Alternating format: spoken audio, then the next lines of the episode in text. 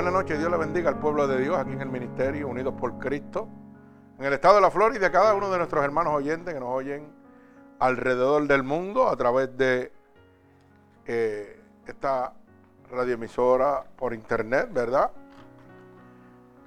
Y nos escuchan a través de Unidos por Cristo 7.wix.com diagonal MUPC, donde nos están oyendo alrededor del mundo la verdadera palabra de Dios. Una palabra que nos hace libre, como dice su palabra, y la verdad os hará libre. Bendito el nombre de Jesús. Seguimos en el gozo porque en este momento hemos aumentado a 3.558 almas. Bendito el nombre de Jesús. Estamos a ley de dos semanas o tres, ¿verdad? Para cumplir un año en el aire. Para la gloria del Señor y 3.558 almas en menos de un año, hermano, es cosa seria, ¿verdad? Y, eso es la que nosotros podemos contabilizar, la que nos están multiplicando por ahí, que están cogiendo las predicaciones en Brasil y en otros sitios y están llevando estas predicaciones a diferentes confines del mundo que no tenemos el conteo, pues debe haber pasado las 5.000, 6.000 o 7.000, no sé, pero la gloria y la honra sea de Dios decimos el nombre poderoso de nuestro Señor Jesucristo. Y como siempre digo, esto no es para glorificar el ministerio, sino para que los hermanos que nos están oyendo alrededor del mundo tengan constancia de que nosotros tenemos constancia de que ustedes nos están oyendo en todo momento. Mi alma alaba al Señor. Vive Cristo, gloria a Dios. Bendecimos el nombre de Jesús.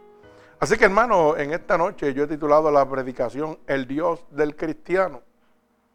Mi alma alaba al Señor.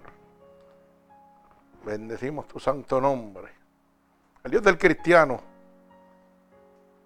Porque la Biblia especifica que hay muchos dioses.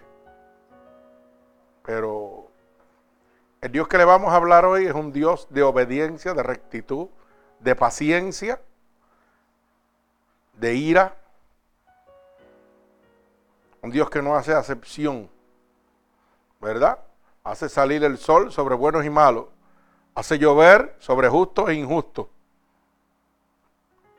Ese es el Dios del cristiano. Y puede que mucha gente diga que son cristianos y son religiosos y están detrás de otro Dios que no es el Dios del cristiano. Por eso hoy queremos llevar esta poderosa palabra para que usted lo pueda entender, ¿verdad? Gloria al Señor. Así que esto lo vamos a ver en el libro de los Éxodos, capítulo 5, del verso 22 al verso 23. Mi alma alaba al Señor. Capítulo 5, verso 22, verso 23 y capítulo 6, verso 1. Bendito el nombre de Jesús. Mi alma alaba al Señor. Cuando lo tengan, decimos amén y voy a orar por esta poderosa palabra. Señor, con gratitud estamos delante de tu bella presencia una noche más para clamar, bendecir y glorificar tu nombre en este lugar, Padre. Te pedimos en este momento, Señor, que tú envíes esta poderosa palabra como una lanza, Señor, atravesando costados, corazones, pero sobre todo rompiendo todo yugo y toda atadura que Satanás, el enemigo de las almas, ha puesto sobre tu pueblo a través de la divertización del Evangelio, Padre. Yo te pido que esta palabra fiel y verdadera, Padre, llegue a los confines de la tierra, Señor, y siga libertando, siga restaurando, siga sanando por el poder de tu palabra en este momento. Ya que tu palabra dice que la verdad nos hace libres, Señor. Envía esta palabra fiel y verdadera, Señor, a tu pueblo, para que puedan ser libertados, Señor, de las manos del enemigo está predicando un evangelio diferente al que tú has dejado establecido, Señor. Llena esta palabra de tu unción y de tu poder, Padre. Te lo pido en el nombre poderoso de tu Hijo amado Jesús y el pueblo de Cristo dice amén. Amén, gloria al Señor. Nos gozamos en el nombre de Jesús. Así que he titulado esta predicación El Dios del cristiano. Bendito sea el nombre de Jesús. Repito, vamos a estar en el libro de los Éxodos, capítulo 5, verso 22 verso 23 y el verso 1 del capítulo 6. Es el siguiente después del 23. Comienza el capítulo 6, verso 1. Así que leemos la palabra de Dios en el nombre del Padre, del Hijo, del Espíritu Santo y el pueblo de Cristo dice amén. Y dice así la palabra de Dios. Entonces Moisés se volvió a Jehová y dijo, Señor, ¿por qué afliges a este pueblo? ¿Para qué me enviaste? Porque desde que yo vine a Faraón para hablarle en tu nombre, ha afligido a este pueblo y tú no has librado a tu pueblo. Jehová respondió a Moisés, ahora verás lo que yo haré a Faraón, porque con mano fuerte los dejará ir y con mano fuerte los echará de su tierra. El Señor añada bendición a esta poderosa palabra. Bendito el nombre de Jesús. El Dios del cristiano es un Dios de paciencia. Hermano, es un Dios de paciencia. Pero dice que no contenderá con el hombre para siempre. Y muchos lo dan por tardanza y muchos lo cogen a, a chiste. Como que dicen, no, Dios es bueno, Dios no me va a hacer nunca nada. Tenemos un Dios de paciencia, el Dios de el verdadero cristiano, no el religioso. El verdadero cristiano tiene un Dios de paciencia, un Dios de poder, un Dios de autoridad. Pero esta palabra nos muestra claramente que su paciencia también tiene un límite. Y la gente está acostumbrado a vivir creyendo que Dios es amor nada más, pero no no fuego consumidor. Bendito el nombre de Jesús. Mire cómo dice el verso 22. Entonces Moisés se volvió a Jehová y dijo, Señor, ¿por qué afliges a este pueblo? ¿Para qué me enviaste? Porque desde que yo vine a Faraón a hablarle en tu nombre, has afligido a este pueblo y tú no has librado a tu pueblo. Mi alma alaba al Señor. Que mucha gente le cuestionan a Dios, ¿verdad? como hizo Moisés en este momento. ¿Verdad? Que le dice, Señor, ¿por qué afliges a tu pueblo? ¿Para qué me enviaste? O sea, ¿para qué tú me envías? ¿Para qué tú me llamas a mí? Si tú no me vas a soportar, tú no me vas a socorrer, tú no me vas a respaldar. Así mismo hay muchos en la casa de Dios hoy que están pensando, Señor, mira lo que me está pasando. Y yo no veo que tú no haces nada. Yo veo que me estoy hundiendo y tú no haces nada. Ay, santo, mi alma alaba al Señor. Estoy esperando en ti y no veo que tú haces nada. Que mucha gente está pronunciando esa misma palabra que pronunciaba Moisés. Y lo están pronunciando afuera los hermanos oyentes y aquí en esta casa también. Aquí en la casa de Dios. Hay gente que están desesperados y cuestionando a Dios. ¿Y qué tú vas a hacer? Si yo te estoy sirviendo, pero tú, yo no veo que tú no haces nada. Las cosas se me están trancando y yo no veo que tú haces nada. Ay, santo. Dios está hablando. Mi alma alaba al Señor. Dios le está hablando a mucha gente aquí y a muchos hermanos oyentes alrededor del mundo que están apresurados con las cosas de Dios. Y Dios tiene su tiempo. Por eso la palabra dice que todo tiene su tiempo. Tiempo de dar, tiempo de recibir. Tiempo de recoger piedra y tiempo de esparcir piedra. Tiempo de reír y tiempo de llorar. Tiempo de tener y tiempo de perder. Todo lo que se requiere bajo el tiempo de Dios tiene su hora. Así que deje de estar cuestionándole a Dios. Señor, estoy esperando por ti, nada pasa. Y veo que las cosas se están poniendo más difíciles y nada pasa. Las situaciones en mi vida se están tornando más violentas y yo no veo que tú no haces nada por mí. Están esperando desesperados. Están pronunciando igual que Faraón en este momento. ¿Verdad? Igual que Moisés, perdón. que cuestionaba a Jehová y le dice, ¿para qué me enviaste? ¿Para qué tú me estás enviando? Si yo voy a donde Faraón y cuando voy a Faraón lo que veo es que tu pueblo se aflige más porque él no me hace caso. O sea, tú no me estás respaldando. ¿Dónde estaba el amor? ¿Dónde estaba la fe de Moisés en ese momento? ¿Dónde está la de usted hoy mismo? ¿Dónde está la de usted hoy mismo en este preciso momento? Que piensa que usted está solo, que piensa que usted está desamparado y todas las cosas aquí de la tierra lo están volviendo loquito. Ay, Dios mío, ¿qué voy a hacer? No tengo dinero, no tengo casa. ¿Y dónde tú estás, Señor? Que no te encuentro. No tengo trabajo. El diablo quiere tumbarme.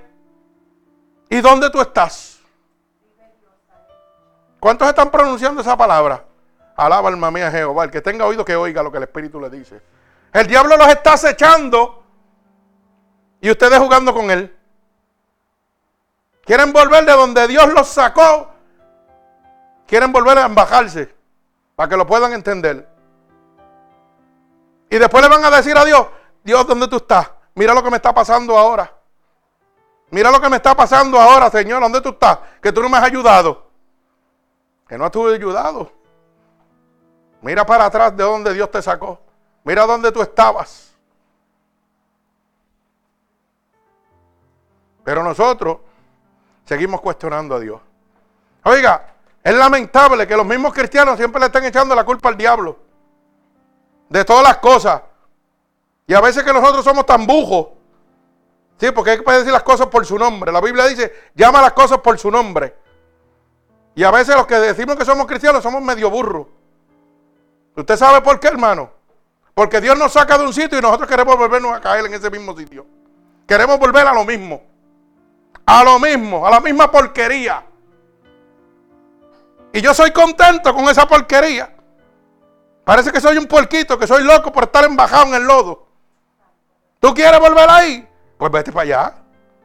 Embájate otra vez. Pero después no le diga a Dios dónde está Dios. Dios está en el mismo sitio cuidándote y protegiéndote. Lo que pasa es que el Dios que tú le sirves, si eres un verdadero cristiano, es un Dios de paciencia. Y el que le sirve tiene que tener paciencia, igual que Jesús. Usted tiene que tener paciencia para esperar en el Señor. Faraón se precipitó. Digo, eh, perdón, Moisés se precipitó y rápido cuestionó, ¿para qué tú me envías? Como quien dice, mira, si el pueblo se lo está llevando, Faraón está haciendo con él todo lo que le da la gana. Todo lo que le da la gana está haciendo con tu pueblo. Y tú no haces nada. Estas fueron las palabras de Moisés, siervo de Dios.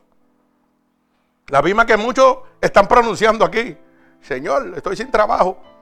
Estoy sin casa. Me están votando. Y yo no veo que tú no haces nada.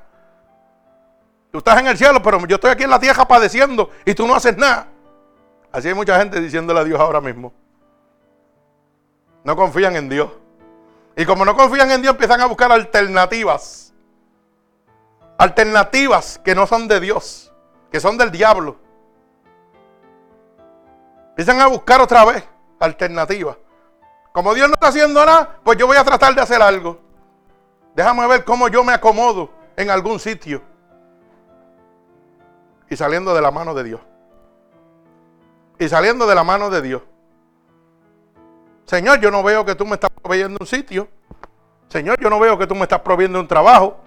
Señor, yo no veo que tú me estás proveyendo las cosas en mi casa, cada vez faltan más. Y se están poniendo más duras. ¿Dónde tú estás? Así le dicen, como dijo Moisés. ¿Para qué tú me enviaste si tú no me estás respaldando? Pero ¿sabe qué, hermano? El verdadero desafío prueba la calidad de su creencia en Dios. Por eso es que yo me río. Cuando yo los oigo pronunciando con su boca, soy cristiano. Y cuando llega la menos cosa, los veo todos hechos una porquería, todos desesperados. ¿Ah? Sí, no saben ni para dónde caminar, no saben ni qué hacer. Ay, Dios mío, ¿qué va a hacer de mi vida? Ay, Dios mío, yo no vi. Como si Dios no andara con ellos. El Dios que yo le sirvo anda conmigo en todo momento. Yo no sé el suyo. Pero parece que hay gente que no anda con el mismo Dios que yo. Porque están buscando alternativas fuera de Dios para calmar sus sentimientos, para calmar sus emociones. Oiga, fuera de Dios. Para tener paz, para sentirse, oiga, que sirve para algo. Están buscando fuera de Dios, de donde Dios los sacó. ¿Y sabe lo que le va a pasar? Lo que le está pasando en este momento. Están en el hoyo metidos. Y si Cristo viene ahora, hermanos, se quedan. Para que usted lo sepa. Porque no han tenido paciencia para con Dios. Le están diciendo a Dios, ¿y Dios dónde tú estás? Mira cómo estoy. No hay trabajo. Ah, y solicito y en ningún lado nada. La gente se está llegando, ya no tengo para pagar. ¿Dónde tú estás, Señor? Ay, santo, mi alma alaba al Señor. Hay otros que dicen, estoy en la calle, no tengo casa para vivir. ¿Mm?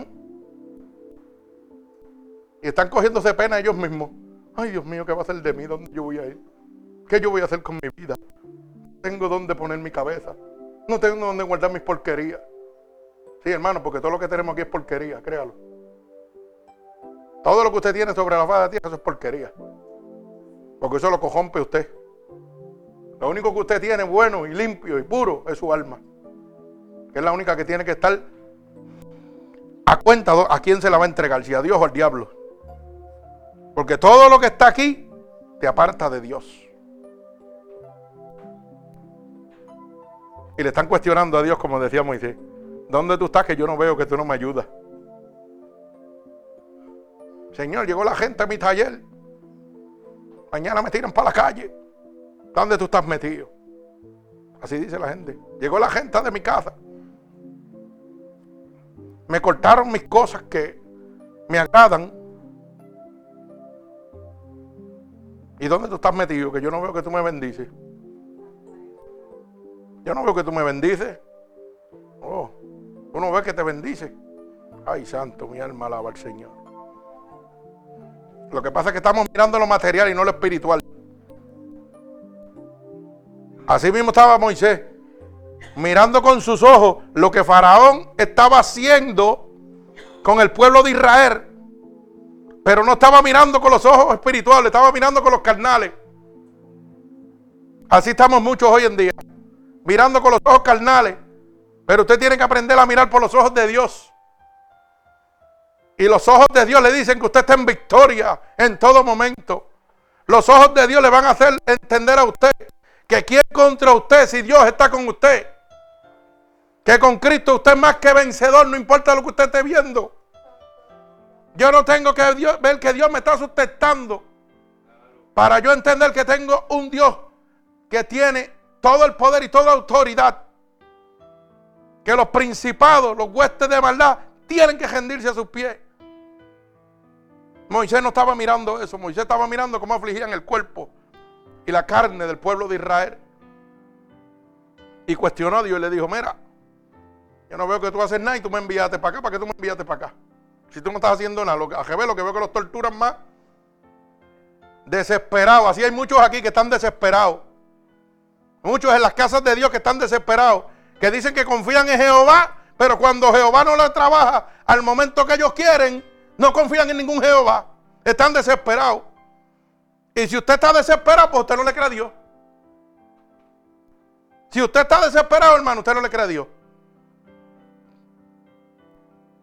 Bendito el nombre de Jesús.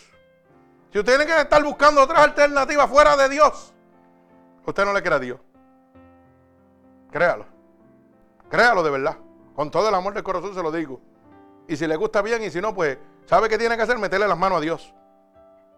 No es al pastor que está predicando. Es a Jehová de los ejércitos. Y si usted cree que puede con Dios, pues métale las manos a Dios. Métale las manos a Dios. Porque a mí usted me puede meter. Eso es si Dios deja que usted llegue donde mí. Pero métale las manos a Dios. Si no le gusta lo que Dios le está diciendo en este momento. Pero le está diciendo una verdad, hermano. Hay gente que hablamos con la boca de Dios y nos comemos el mundo. Pero cuando llega el momento de la prueba, de la aflicción, nos desesperamos, nos preocupamos y nos volvemos un guiñapo.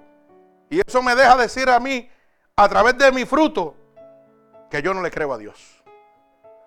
Porque si yo le creo a Dios, yo me tiro para atrás. Y que Dios tiene que bregar con eso y punto, se acabó. Porque yo soy el Dios que yo le sirvo. No tengo que buscar otra alternativa. Todo lo tengo en Cristo que me fortalece. Todo lo puedo yo en mi Señor. Dice su palabra que todo lo puedo en Cristo que me fortalece. Así que no importa cuán grande sea su prueba, la fortaleza sobre usted viene de Dios. Moisés no estaba viendo eso. Moisés estaba viendo lo negativo. No estaba viendo la fortaleza de Dios todavía.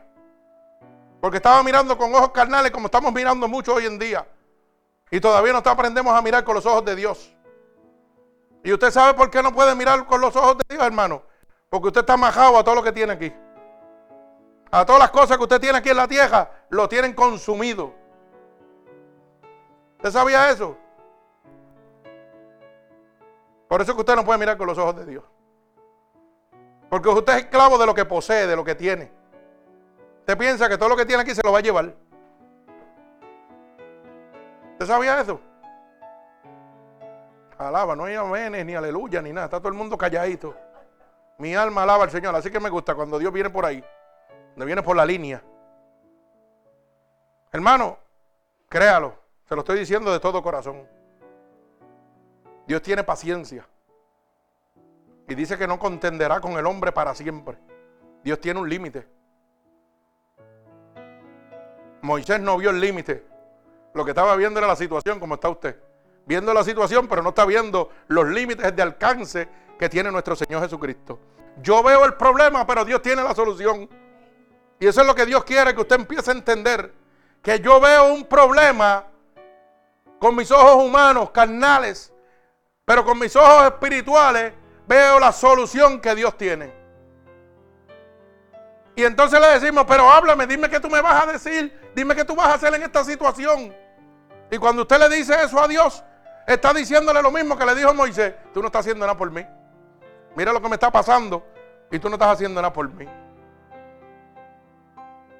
En medio de la situación es que yo me gozo. ¿Usted sabe por qué? Porque yo me hago el loco. Yo me tiro para atrás y yo, pues brega tú con eso. Tú me llamaste a mí a predicar tu evangelio, ¿verdad? Eso es lo que yo voy a hacer. Lo demás te toca a ti. Todo lo demás te toca a ti. Así de fácil es esto, hermano. La gente lo pone muy difícil, pero lo pone difícil porque están amajados a todas las porquerías que hay aquí en la tierra. Yo voy a seguir predicando el evangelio, tenga jopa o no tenga jopa. Tenga cajo o no tenga cajo. Tenga casa o no tenga caja. Casa, a mí no me importa. Si me tiran a la calle, pues me voy a la calle. ¿Cuál es el problema? Tengo un Dios que me sustenta. Yo no tengo que ver que me sustenta, yo sé que me sustenta. Porque es un Dios de poder. Pero ese Dios de poder quiere crear en mí lo que Él tiene, paciencia. Y lo que menos tenemos los cristianos es paciencia, hermano. Paciencia para esperar en nuestro Señor Jesucristo. Queremos hacer las cosas de acuerdo a lo que vemos con nuestros ojos, pero no tenemos la paciencia que Dios tuvo con Faraón. Y si yo soy imitador de Cristo, tengo que tener la misma paciencia de Dios. Bendito el nombre de Jesús. Fíjese que el verso 23 dice, porque desde que yo vine a Faraón para hablarle en tu nombre, ha afligido a este pueblo y tú no lo has librado a tu pueblo. O sea, hay mucha gente que están pronunciando igual que Moisés, que Dios los ha llamado a un ministerio y como no ven las almas congregándose, ellos dicen, sí, pero ¿para qué tú me llamaste si aquí nadie viene a congregarse? Porque su mirada está en lo carnal y no en lo espiritual. No le interesa que se conviertan ni que se salven. Lo que le interesa es llenar una iglesia de Oiga, de huesos secos, gente muerta. Que cuando Cristo venga se van todos, el pastor y todos enjedados. Se van a ir allá al Seol. Y esos son los pastores, hermanos, que están predicando un evangelio diferente al que Dios ha dejado establecido. Y como ellos no saben esperar pacientemente, como dice la palabra, pacientemente esperé a Jehová. ¿Ah? Mi alma alaba al Señor. Oiga, pues entonces recurren a otras alternativas y dicen, Señor, tú me llamaste, pero tú no me estás respaldando. Yo no veo que la gente se acumula ni se congrega aquí por montones. Pues déjame yo irme a satisfacer la gente con cosas del mundo. Déjame meter en la casa de Dios musiquita buena del mundo, porque para ellos eso es bueno. Porque como no tienen el respaldo de Dios, el Espíritu de Dios no los está respaldando. Oiga, porque quieren sanar al enfermo, quieren libertar al demonio, pero no pagan un precio. Quieren que Dios lo llame hoy y mañana ya están libertando gente. Mañana estén sanando enfermos. Ah, Dios me llamó, estoy lleno del poder de Dios. Mire, hermano, Dios llama, capacita y luego envía. Usted tiene que pagar un precio para eso. Y entonces, como ven otros hermanos que no han ido nunca a un instituto, pero están llenos del poder de Dios, empieza la envidia, los celos ministeriales. Oiga, y empiezan a cuestionarle a Dios. Ah, tú me llamaste y tú no me das lo que Él tiene. No, no, pero es que lo que Él tiene, hermano, lo puede tener todo el mundo. Pero todo el mundo tiene que someterse a Dios para ver la gloria de Dios. Pero están como Moisés viendo con los ojos carnales. No, no, yo lo que quiero ver es la iglesia llena, a mí no me importa. Y la voy a ver a como dé lugar. Así dicen. Como Dios no me ha respaldado, yo no veo que la gente se sana. Yo no veo que la gente se liberta de demonios aquí. Pues vamos a meterle música, pantalla, aire acondicionado y mucha pantomima y mucha porquería que emocione a la gente. ¿Y sabe lo que son? Cementerios de pecadores que están conformes a la voluntad carnal de la persona que está predicando. Y eso sucede, oiga hermano, porque mire, miraban con los mismos ojos que miró Moisés en ese momento. Que Dios y que no los estaba respaldando. Hermano, no es que Dios no te respalde. Es que para que Dios te respalde tú tienes que pagar un precio. Y la gente no quiere. Obviamente le dice, hermano, vamos a orar. Tenemos una vigilia. Y ya te dicen, ¿hasta qué hora es? Es media vigilia, ¿verdad? Ya a las 11, a las 12 nos vamos. Los que van a ir. Porque los otros dicen, no, muchachos, yo, no, yo mañana tengo que trabajar. Yo no voy para allá. Pero entonces critican al hermanito que prosperó en la vigilia. Que llegó a las 6 de la tarde a, la iglesia o a las 9 de la noche y salió a las 5 de la mañana. Lleno del poder y de la unción de Dios. Y entonces pegan a criticarlo. Ah, tú no estás conmigo, pero estás con él. ¿Para qué entonces me llamaste? El llamado para todos es igual, hermano. Este llamado es para todos igual. Pero todos tienen que pagar el precio igual. Esto no es como usted piensa. Cuando Dios llama, lo primero que va a infundir en usted es la paciencia. Si usted no tiene paciencia, hermano, usted no puede servirle a Dios. De esto es lo que está hablando este verso de paciencia. Moisés no tuvo paciencia. Y fue un hombre llamado por Dios, elegido por Dios. Y cuando le tocó la situación de bregar con el pueblo israelí entre medio de Israel y el faraón, no tuvo paciencia. Porque estas palabras que pronunció, ¿para qué me llamaste? Si tú estoy, yo estoy haciendo lo que tú me dices y tú no me estás respaldando, mira cómo torturan tu pueblo. O sea que se desesperó. Como hay muchos aquí que están desesperaditos, que están nerviosos, que no saben qué hacer. Como es así también en la casa de Dios por ahí afuera, en el pueblo. En este momento no saben qué hacer. Usted sabe que yo sé qué hacer. Cerrar los ojos y esperar que Cristo venga. Porque yo sé dónde estoy parado con Dios. Si usted está desesperado, es porque usted no sabe dónde está parado con Dios. Si usted está desesperado, está bien lejos de Dios, hermano. Créalo. ¿Por qué? Porque la paciencia, la paz, la macedumbre, la templanza viene del Espíritu Santo de Dios. Y ese es el fruto del Espíritu. Así que ahora dígame lo que usted quiera decirme. Pero si usted no tiene paciencia, no tiene el fruto del Espíritu. Alaba alma mía Jehová, gócese. Como decía hermano Gille, sonría si puede ahora. Mi alma alaba al Señor, nadie se ríe. Alabado sea el nombre de Dios.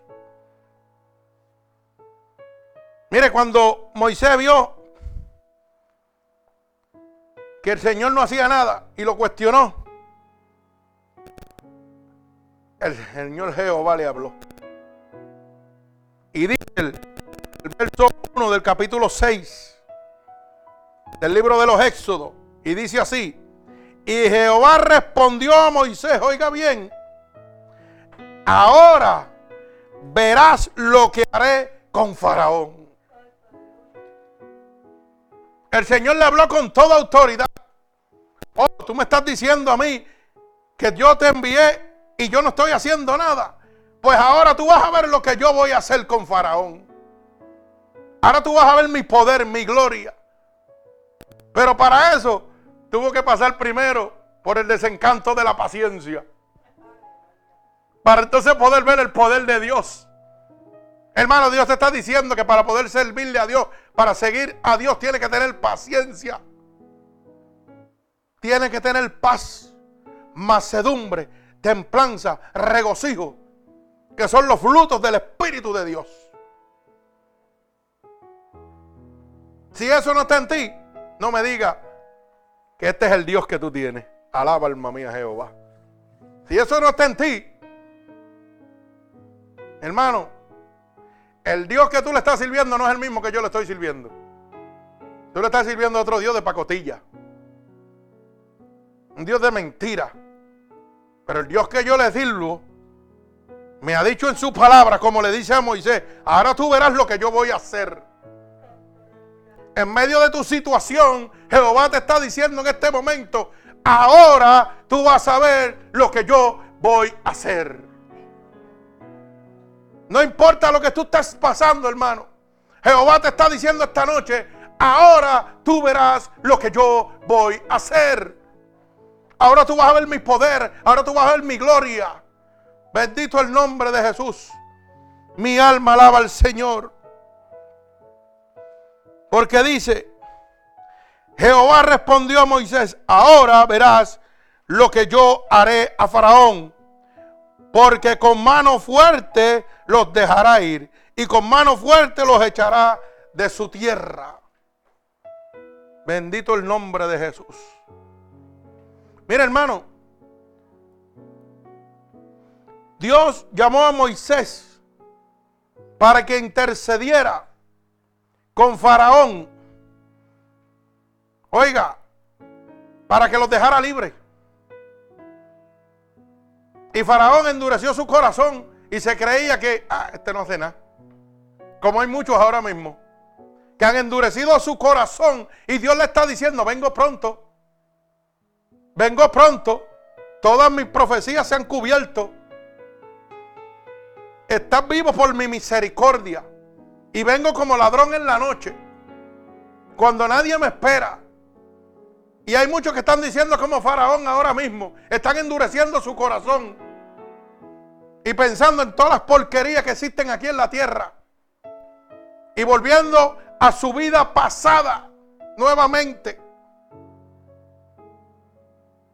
Retornando nuevamente a donde Dios los sacó.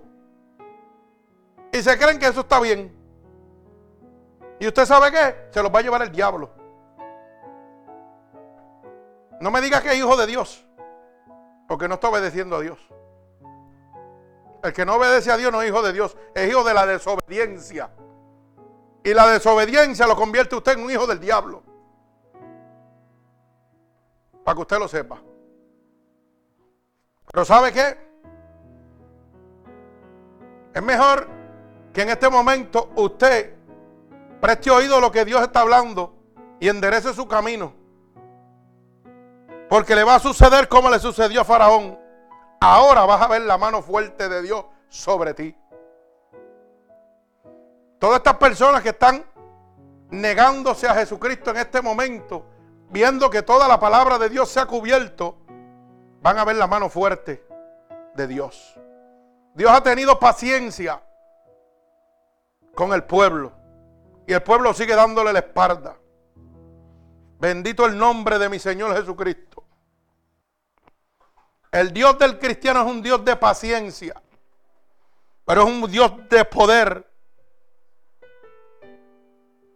un Dios de autoridad, que su palabra dice que no contenderá contigo para siempre, que va a llegar un momento que va a hacer como le hizo Faraón. Te habló, te habló y te habló, tú no quieres, pues ahora va la mano dura sobre ti. Por eso es que yo siempre digo, hay dos maneras de llegar a Dios, con amor o con cocotazo. Pero que muchos faraones hay ahora mismo por ahí, que lo que les gusta es llegar a Dios a fuerza de cocotazo. Dios hablándole con amor y ellos quieren coger el camino que no es. Bendito el nombre de Jesús. El Dios del cristiano es un Dios de paciencia, hermano. Un Dios que estuvo bregando con Faraón para que soltara a su pueblo a través de Moisés, obrando con milagros. Pero ¿sabe qué? Pero fue endurecido el corazón de Faraón. Mi alma alaba al Señor. Y usted va a ver por qué fue endurecido el corazón de Faraón como hoy en día se está endureciendo el corazón de mucha gente que está buscando a Dios en lugares equivocados y su corazón se está endureciendo. Y cuando tú le hablas la verdad de Dios, te dicen, yo soy más santo que ninguno. Yo sí voy para el cielo. No me digas a mí cómo yo tengo que ir al cielo. Porque yo voy a ir al cielo como a mí me dé la gana. Así está la gente hoy en día, hermano. La gente viviendo en pecado que usted no tiene idea y creen que van para el cielo. Sí, porque que son buenos. Así mismo, como dice hermana Gladys, porque son y que buenos. Mira lo que dice el libro de los Éxodos, capítulo 7, del verso 8 al verso 11. Éxodos, capítulo 7, del verso 8 al verso 11, para que usted pueda entender. Dice así la palabra de Dios. Habló Jehová a Moisés y a Aarón diciendo, si Faraón os respondiere diciendo, mostrad milagros, dirás a Aarón, toma tu vara, échala delante de Faraón para que se haga culebra. Vinieron pues Moisés y Aarón a Faraón e hicieron como Jehová lo había mandado. Y echó Aarón su vara delante de Faraón y de sus siervos y se hizo culebra. Entonces, también, entonces llamó también Faraón sabios y hechiceros e hicieron también lo mismo los hechiceros de Egipto con sus encantamientos. Pues echó cada uno su vara, las cuales se volvieron culebras, mas la vara de Aarón se devoró las varas de ellos. Y el corazón de Faraón se endureció y no los escuchó como Jehová lo había dicho. Hermano, que mucha gente en este momento ven los prodigios, los milagros que Dios está haciendo y endurece en su corazón como Faraón. Que mucha gente en este momento están peleando y cuestionando porque mi iglesia es la mejor porque aquí sí hay poder de Dios, aquí uno se goza. Aquí alabamos y se goza bien bueno, pero no hay poder, no hay milagro. Y vengan a contender de la misma manera que contendaba Faraón con Aarón. La misma manera. Ah, tú hiciste eso, yo lo hago también. Y Faraón llamó a los hechiceros. Y la vara, ¿qué sucedió? Se convirtió en serpiente también, igual que la de Moisés y de Aarón. Oiga, igualito. ¿Y qué hizo Faraón? Dijo, para que tú veas, mis hechiceros tienen el mismo poder. A mí tú no me puedes venir a decir que ese es un Dios de poder. Así está la gente hoy en día. En mi iglesia pasa esto. Tú no me puedes decir que mi Dios no tiene poder. El diablo tiene poder y lo mostró ahí a través de Faraón. Hay iglesias que tienen el nombre de Dios, pero el que sirve ahí adentro es el mismo diablo y el diablo tiene poder y autoridad. Y lo muestra en este verso que Moisés por el poder de Dios, la autoridad de Dios, convirtió su vara en una serpiente. ¿Y los hechiceros de dónde vienen? De Satanás, del diablo. Dice que los que practican la hechicería, la idolatría, ¿qué dice? Que no heredan el reino de Dios, van para el infierno, pues son del diablo, ¿correcto? Y la vara que tenían los hechiceros también se convirtió en una serpiente. O sea, que me muestra que Satanás tiene poder. Pero vemos otra cosa. Que el poder de Satanás es limitado. Porque la vara de Moisés se comió la de Faraón. Y ahí fue donde, mire, la cosa se puso difícil. Y el faraón se empotró, como digo yo, y endureció su corazón cuando vio que el poder de Dios estaba por encima de él, que estaba por encima de los hechiceros. Así mismo está la gente hoy. Cuando hay una iglesia llena de la unción del poder de Dios, los demás que no tienen ese poder están en contra de estos ministerios, hermano. Están peleando y buscando y después endurecen su corazón. Y siguen engañando a la gente. Porque no tienen el poder de Dios, tienen el poder de los hechiceros. Bendito el nombre de Jesús, mi alma alaba al Señor. Qué bueno se está poniendo esto, gloria a Dios. Fíjese, como hay en día, como hoy en día, Dios usa muchos siervos llenos de su poder para hacer milagros en su nombre y la humanidad sigue endureciendo su corazón. Hermano, Hoy los siervos del Dios Altísimo, que tenemos testimonio fiel y real del poder de Dios. Vamos a hablarle al mundo. Oye, mira, yo no tenía un pulmón, Dios me lo puso. Tengo las placas aquí, te las puedo mostrar. Y te dicen, a mí no me interesa eso. Yo estoy cómodo como estoy viviendo. A mí no me hace falta nada de eso. Porque ellos no tienen problemas, no tienen situaciones. Eso es lo que ellos dicen. Pero usted sabe qué? Lo que pasa es que el diablo es astuto. De la misma manera que hizo con Faraón y Moisés y Aarón, está haciendo ahora mismo. Ah, ¿tú sabes qué? Moisés tira una vara y se convierte en serpiente. Y yo, Satanás, lo hago y se convierte en serpiente también. Y la gente se quedan en el mismo nivel. Asimismo, te hace el diablo en este momento. El diablo, hay veces, hermano, que permite que usted viva alejado de los problemas y de las situaciones, porque no quiere que usted sienta la necesidad de buscar a Dios. Y está haciendo lo mismo. No te preocupes, tú no lo necesitas para nada, si a ti no te está pasando nada. Pero ¿sabe qué, hermano? Realmente usted está en una prisión en este momento. Lo que pasa es que esa prisión es cómoda y agradable. Y como usted se siente tan cómodo ahí, no siente la necesidad de salir de ella. Pero ¿sabe qué? Esa prisión pecaminosa lo tiene usted cautivo. Pero la puerta está abierta en este momento. Pero un día, hermano, la puerta se va a cerrar. Y entonces va a ser muy tarde usted no va a poder salir de esa prisión. Un día el Señor va a venir por su pueblo y la puerta se va a cerrar. Y hoy Dios te está dando una oportunidad, como le estaba dando a Faraón, para que tú te rindas a Él. Oiga, y no endurezcas tu corazón.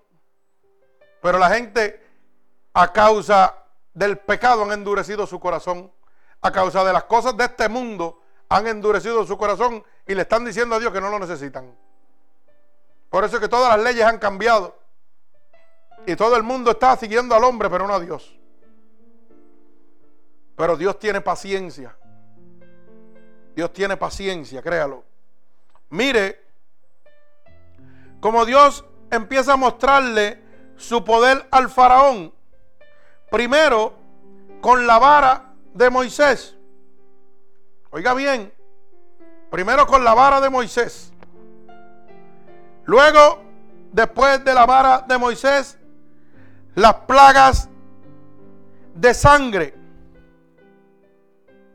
Como Faraón endureció su corazón y creyó que ese no era Dios. Que Moisés no venía de parte de Dios porque sus hechiceros podían hacer lo mismo. Pues él dijo, nada, olvídate de eso. Yo no voy a soltar al pueblo de Israel yo tengo el mismo poder que ese Dios que tú mientas. Mira, mis hechiceros hacen lo mismo. Oiga, pues dice la palabra que entonces Dios mandó a Moisés, ¿verdad? Para que advirtiera que iba a mandar una plaga de sangre sobre el pueblo de Egipto, para que dejara libre, ¿verdad? A el pueblo de Israel. Y dice el verso 22 del capítulo 7, mire cómo dice, y los hechiceros de Egipto hicieron lo mismo con sus encantamientos. Y el corazón del faraón se endureció y no los escuchó como Jehová lo había hecho. Oiga bien, Moisés obedeció a Dios y las aguas se llenaron de sangre. ¿Verdad? Dice la palabra de Dios. Mire cómo dice. Asimismo los peces que habían en el río murieron y el río se corrompió tanto que los egipcios no podían beber de él. Y hubo sangre por toda la tierra de Egipto. Esta fue cuando la plaga que Dios envió de sangre sobre el pueblo de Egipto. ¿Y qué sucede? Esto es cuando Dios manda a Moisés y Aarón.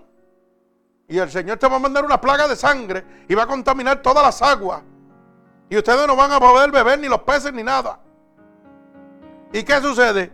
Que dice que Faraón volvió y llamó a los hechiceros otra vez, dice el verso 22. Y los hechiceros de Egipto hicieron lo mismo con sus escantamientos.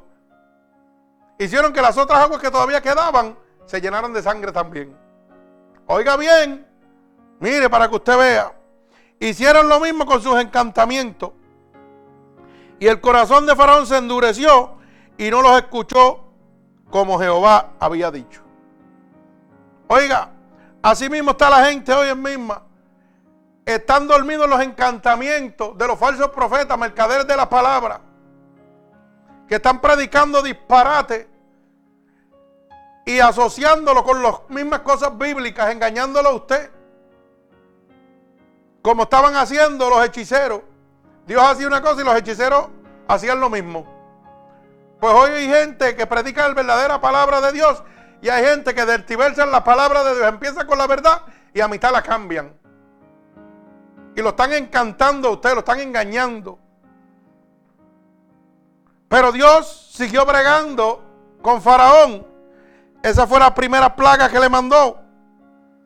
Y dice la palabra que tampoco hizo caso, como sus hechiceros hicieron lo mismo, pues dijo, ah, olvídate de eso, ese Dios no tiene ningún poder, mis hechiceros tienen el mismo poder. ¿verdad? La plaga de sangre. Luego le mandó la plaga de las ranas. Eso está en el libro de los Éxodos, capítulo 8, verso 1.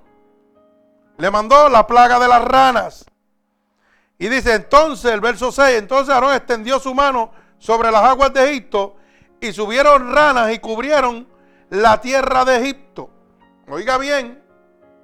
Y vuelve Faraón y llama a los hechiceros otra vez. Y dice, y los hechiceros hicieron lo mismo con sus encantamientos e hicieron venir ranas sobre la tierra de Egipto. ¿Qué hacía Faraón? Seguía endureciendo su corazón. Como está la gente hoy en día. Dios le está hablando y dice, no, pues sí, yo no necesito eso, yo tengo lo mismo.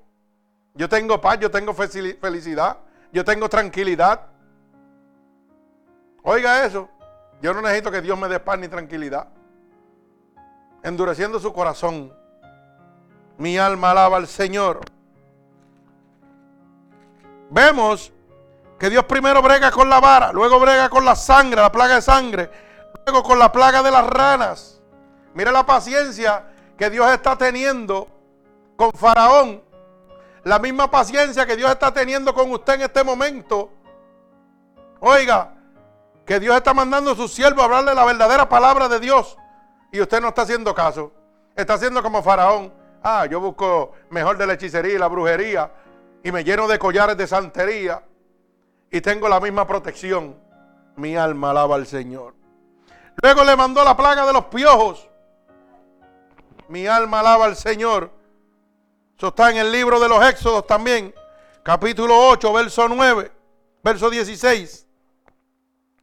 Mire cómo dice, entonces Jehová dijo a Moisés, di a Aarón, extiende tu vara y golpea el polvo de la tierra para que se vuelvan piojos por todo, por todo el país de Egipto. Y ellos hicieron así. Aarón extendió su mano y con su vara golpeó el polvo de la tierra, el cual se, se volvió piojos, así en los hombres como en, los, en las bestias. Todo el polvo de la tierra se volvió piojo en todo el país de Egipto. Y dice, y volvió Faraón otra vez. Y los hechiceros hicieron así también para sacar piojos con sus encantamientos. Pero aquí se acabó el poder. Dice la palabra, pero no pudieron. Y hubo, hubo piojos tanto en los hombres como en las bestias. Entonces los hechiceros dijeron a Faraón, de dedo de Dios es este. Mas el corazón de Faraón se endureció y no escuchó como Jehová había dicho. Oiga, Moisés y Aarón extendieron la vara, hermano, y se convirtieron todos esos piojos. Y Faraón, como estaba con el pecho alzado, porque cada le mandó la plaga de la sangre, y sus hechiceros hicieron lo mismo, ¿verdad? Le mandó la otra plaga, ¿verdad? De la rana y sus hechiceros hicieron lo mismo. Pues entonces el Señor dijo, pues ahora yo te voy a mandar una cosita más fuerte a ver si tus hechiceros pueden. Y le mandó la de los piojos. Y cuando le mandó la de los piojos, los hechiceros hicieron así también para sacar los piojos, dice la palabra, con sus encantamientos, pero no pudieron. Y cuando Faraón vio que sus hechiceros no podían, oiga, entonces fue que ese hombre se enojó de verdad, endureció su corazón, porque tenía que soltar al pueblo de Israel. No quería de ninguna manera, hermano. Y los mismos hechiceros dijeron a Faraón, dedo de Dios es este. El mismo diablo estaba diciendo, ese es el poder de Dios que está sobre nosotros. No podemos hacer nada. Hoy en día el Señor te está hablando que el diablo quiere tu alma, que Él viene pronto, que quiere salvarte gratuitamente. Y tú le estás diciendo lo mismo que Faraón. Te estás enojando porque Dios te quiere bendecir, porque Dios te quiere salvar. Oye, así estamos en este momento, hermano. Cuando el mismo diablo te está diciendo, Él tiene más poder que yo. El mismo diablo está diciendo que no puede con los piojos, con la plaga de piojos, porque el poder de Dios, dedo de Dios es este. Así mismo hay gente buscando en la hechicería, en la santería, en la idolatría. En este momento. Y los mismos santeros, ellos saben que no tienen autoridad ni poder delante de la presencia de Dios, pero te siguen engañando. Te siguen llegando de collares. Te siguen llegando y que de brujo. Te siguen llegando de maleficio. Y tú sigues ciego como faraón. Hermano, Dios está teniendo paciencia contigo como la tuvo con faraón. Fíjate que dice la palabra que luego de esto mandó la plaga de las moscas. Y Faraón tampoco quiso soltar. Éxodo capítulo 8, verso 20, la plaga de las moscas. Esa es la próxima plaga que Dios le manda a Faraón para que suelte su pueblo. Oiga, para que no endureciera ese corazón. Hay veces que Dios nos tiene a nosotros, mire, a palo limpio y a cocotazo, para que nosotros rompamos ese corazón de piedra que tenemos y nos entreguemos a Él. Y a veces lo que hacemos es que nos ponemos más rebeldes como Faraón endurecemos más el corazón cada día más. Mire que le manda las plagas de las moscas y sucede lo mismo. Faraón sigue endureciendo. Luego le manda la plaga del ganado. Capítulo 9 del libro de los Éxodos, verso 1. Y Faraón seguía endureciendo su corazón. Así es Dios con nosotros. Mire la paciencia que Dios tuvo con Faraón. Es la misma que tiene con nosotros, hermano. Dios sigue y quiere bregar con nosotros y nosotros que no. Y Dios quiere bregar con nosotros y nosotros que no. No, me gusta el mundo, me gusta el alcoholismo, me gusta la prostitución, me gusta las drogas, me gusta todo esto que me da placer. Y Dios diciéndote, no, yo quiero salvarte. Y tú endureces tu corazón. Bendito el nombre de Jesús. Luego le manda la plaga de las úlceras. Oiga bien, verso 8 del capítulo 9 de Éxodo. Otra plaga más. Y dice, y tomaron ceniza de horno, el verso, el, verso 10. Y tomaron ceniza de horno y se pusieron delante de Faraón. Y la esparció Moisés hacia el cielo y hubo sarpuido que produjo úlceras tanto en los hombres como en las bestias.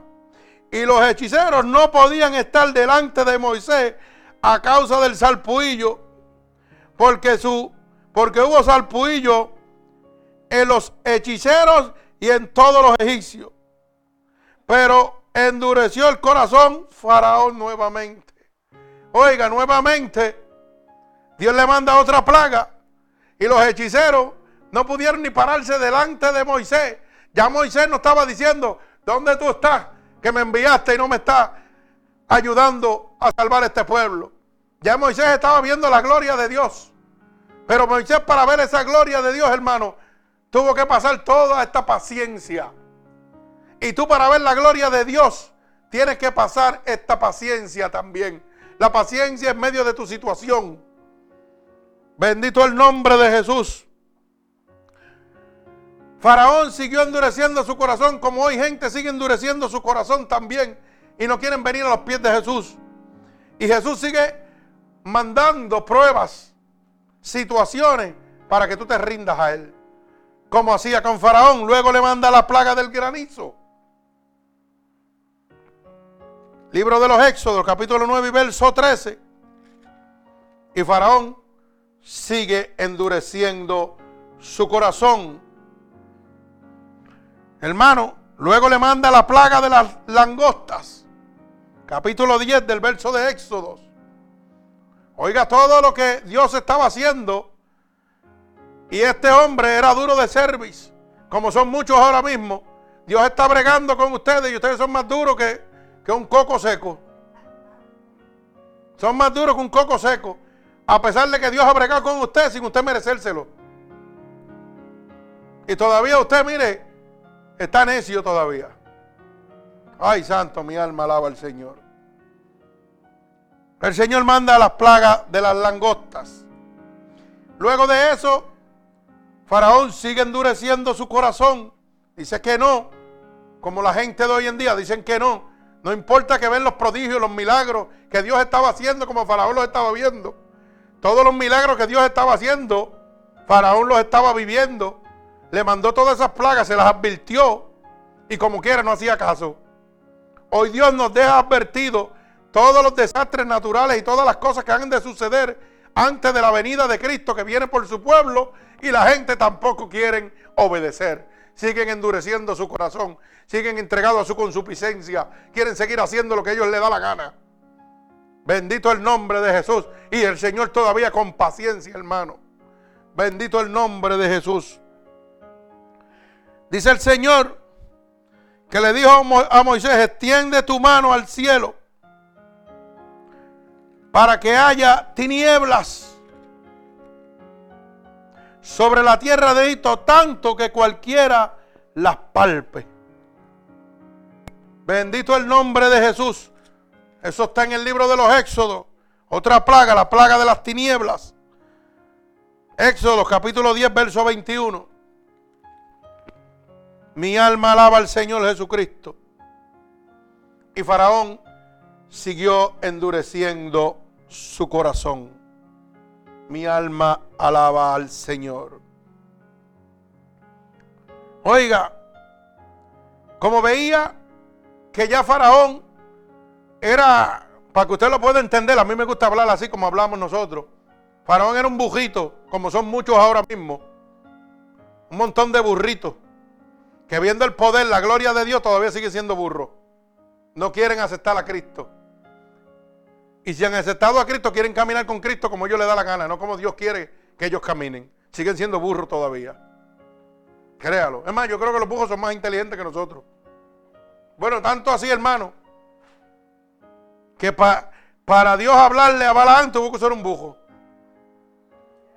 Imagínese usted Para que usted pueda entender, yo me imagino, y de esto es personal mío, yo me imagino que yo digo, Dios mío, estos seres humanos que yo he creado, los bujos son más inteligentes, que tengo que usar un bujo para hablarle. Como hizo con Balaán. Así estaba Faraón, hermano. Dios hablándole, mostrándole pruebas de su poder, de su gloria, de todos los milagros que está haciendo, como Dios está haciendo hoy en día, porque su poder no se ha cortado. Es el mismo ayer, hoy, por los siglos. La gente se sigue sanando, la gente se sigue libertando y la gente sigue huyendo del amor de Dios. Igual que hacía Faraón, seguía huyendo, creyendo que se iba a escapar, porque Dios lo que tenía era paciencia. Y así mismo está recostado el pueblo de Dios ahora mismo. Como Dios ha tenido paciencia con nosotros, nos tiramos para atrás. Y ahora queremos hacer lo que nos da la gana, como nos da la gana y cuando nos da la gana. Así está el pueblo de Dios en este momento. El pueblo de Dios, hermano, está muerto. Y es lamentable decirlo. Hoy la gente no quiere orar. Hoy la gente no quiere ayunar. Hoy la gente no quiere leer la palabra de Dios. Hoy no quieren hacer nada. Están tirados para atrás. Y es lamentable decirlo. Bendito el nombre de mi Señor Jesucristo. ¿Por qué? Porque están acomodados a la paciencia de Dios. Ah, Dios como quiere está bregando conmigo así. Ay, santo, mi alma alaba al Señor. Usted sabe qué sucedió con Faraón, que llegó al límite de Dios. Y esto es lo que yo quiero que usted aprenda en esta noche, que Dios tiene un límite. Y usted abusa del límite de Dios, porque Dios lo que tiene es paciencia con usted. Y como Dios tiene paciencia con nosotros, hacemos como Faraón, abusamos de la paciencia de Dios. Pero como le pasó a Faraón, le va a pasar a usted. Dios tiene un límite. Dios tiene un límite para con usted. Dice que luego de todas estas plagas, Dios anuncia la muerte de todos los primogénitos. Ahí fue donde la cosa se puso bien difícil. ¿Verdad? Mire cómo dice el libro de los Éxodos, capítulo 12, del verso 29, gloria al Señor. Verso 29 al verso 32. Y aconteció que a la medianoche Jehová hirió a todo primogénito en la tierra de Egipto, desde el primogénito de Faraón, que se sentaba sobre su trono, hasta el primogénito del cautivo que estaba en la cárcel y todo primogénito de los animales. Oiga bien, que la gente piensa que esto es a media. Cuando Dios lo hace, lo hace completo. Todos los animales cogen su fuete. Bendito el nombre de Jesús. Y se levantó aquella noche Faraón y él y todos sus siervos y todos los egiptos. Y hubo un gran clamor en Egipto porque no había casa donde hubiese un muerto, donde no hubiese un muerto. E hizo llamar a Moisés y Aarón de noche y les dijo, salid de medio de mi pueblo, vosotros y los hijos de Israel, e id y servid a Jehová como habéis dicho. Tomad también vuestras ovejas y vuestras vacas, como habéis dicho, y bendecidme a mí también. Ay, santo. Oiga, hermano, Dios estuvo bregando con Faraón. Le mandó 10 plagas, hermano. Mire si era un poquito asno. Le mandó 10 plagas. Pero como el diablo estaba metido en el medio en las primeras tres plagas, pues lo que hacía era endureciendo su corazón y decía, ah, ese Dios no tiene tanto poder porque mis brujos hacen lo mismo. Así está la gente hoy, pegado a los brujos y a los santeros y a los hechiceros. Y diciendo, ah, mis brujos tienen poder. Y Dios te está diciendo en esta noche, mira lo que le dice a Faraón con mano fuerte. Ahora tú vas a ver mi mano fuerte sobre ti si tú no accedes a la paciencia que yo he tenido para contigo. Así te dice el Señor en esta noche. Tú sabes cuánto tiempo llevo bregando contigo. Te ha hablado tu madre, te ha hablado tu padre, tus hermanos. Te ha hablado tu pastor, tu amigo de mi amor. Y tú sigues negándote a mí. Es como si las mismas plagas que tuvo Faraón las estás teniendo tú a través de la palabra de Dios cuando te están hablando. Y tú te niegas a ella. No, no, yo soy muy joven para servirle a Dios. Mire cómo tuvo que rendirse Faraón. Cuando Dios dijo, pues ahora te voy a apretar bien apretado. Y mandó a matar a todos los primogénitos. El primer hijo de cada ser humano de Egipto. Y dice que tanto fue así que mató los que estaban en el reino, en el trono, el hijo de Faraón, que mató hasta los que estaban en la cárcel, los hijos de los que estaban en la cárcel, y hasta las bestias, hasta o, sea, si una vaca, el primer ternerito de esa vaca se fue a pique también. Para que usted vea que cuando Dios pone sus manos poderosas, hermano, no hay para nadie. Ni los animales se salvan. Así que, como nosotros somos un poco animales, pues tampoco nos vamos a salvar. Sí, goces en el Señor. Porque de verdad que, hermano, yo, yo, yo lo digo por mí, yo no sé si usted, pero yo antes de conocer a Cristo era un bujito. Yo era un bujito completo, créalo. Delante de la presencia de Dios. O un burrote, como usted quiera decirlo. Pero era, oiga bien la palabra, ya no lo soy. Porque no endurecido mi corazón a Faraón. Como hizo Faraón, no, no, no. Lo tuve endurecido un poquito hasta que también Dios me apretó como me tenía que apretar. No espere que Dios lo apriete como tiene que apretarlo para que usted pronuncie las mismas palabras que tuvo que pronunciar el Faraón. Faraón le dijo, tomad tus ovejas y vuestras vacas, como habéis dicho, e idos de aquí, váyase de aquí, y mire cómo dice, y bendíceme a mí también. Faraón se dio cuenta que sus dioses, que sus hechiceros estaban vencidos, derrotados totalmente. Y que el único Dios verdadero era el Dios de Moisés y de Aarón. Y le pidió a ellos, cuando te vaya, bendíceme a mí también. ¿Por qué tienes que esperar? Oiga, ¿por qué tú tienes que esperar a sufrir? Para después decirle a Dios, perdóname, bendíceme ahora. Si este es el momento, no abuses de la paciencia de Dios. Hermano, Dios tiene su límite y lo acaba de mostrar en la palabra. La gente está abusando de la paciencia de Dios en este momento. Y muchos se van a quedar. Y usted dirá, pastor, usted es un poco fuerte. No, no, yo no soy fuerte. La palabra de Dios. Y yo cuando los veo con las caras montadas que me gozo. ¿Usted sabe por qué, hermano? ¿Usted sabe por qué yo me gozo? Porque sé que el Señor le está metiendo por las orejas, por la vajiga y por todos lados, dando un cocotazo. Por eso es que yo me gozo. Y yo no me enojo, yo me río. Cuando yo lo veo con las caras montadas, yo me río. Yo me río, pero gozándome. Porque sé que el Señor le está jalando las orejas bien jalado. Pero hay gente que van a ser como Faraón. Es como ellos quieren y no como Dios quiere. Y a la última, mire, tienen que venir a los pies de Dios. Al verdadero Dios, al Dios del cristiano, no al Dios de pacotilla, de hechicería, de idolatría, de santería. No, no, no, al verdadero Dios de los cristianos, al que tiene todo poder y toda autoridad. Bendito el nombre de Jesús. La paciencia de Dios tiene un límite. No endurezcas tu corazón como Faraón para arrepentirte después de la consecuencia. Faraón se vino a arrepentir después que perdió su hijo, su primogénito, lo más que él amaba sobre la faz de la tierra. No esperes tú padecer y perder las cosas que tienes en este momento para ver el arrepentirte a los pies de Dios. Hermano, usted tiene que ponerse para su número. ¿Usted sabe por qué? Porque mire, Dios no quiere que usted esté en la condición que usted está en este momento. ¿Usted sabe por qué usted llegó a la condición que usted está en este momento? ¿Usted sabe por qué usted está así o todavía no lo sabe? ¿Usted sabe por qué usted está en la condición que usted está, hermano? Porque usted endureció su corazón toda su vida. Y esa es la consecuencia que tenía que pagar. Así de fácil es esto, como hizo Faraón. Tuvo que pagar una consecuencia.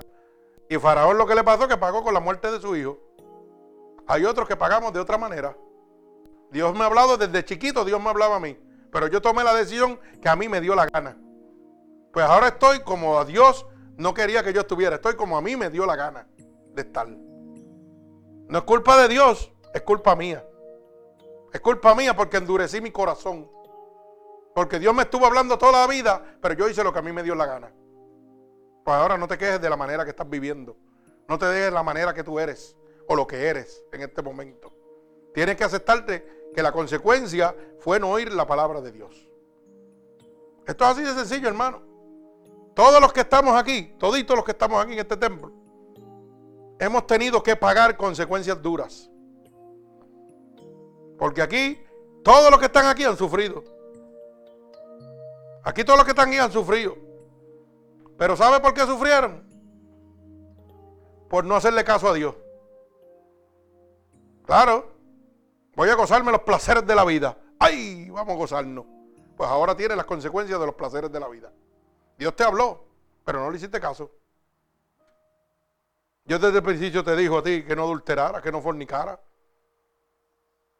Desde el principio te lo dijo. A mí me lo dijo desde el principio.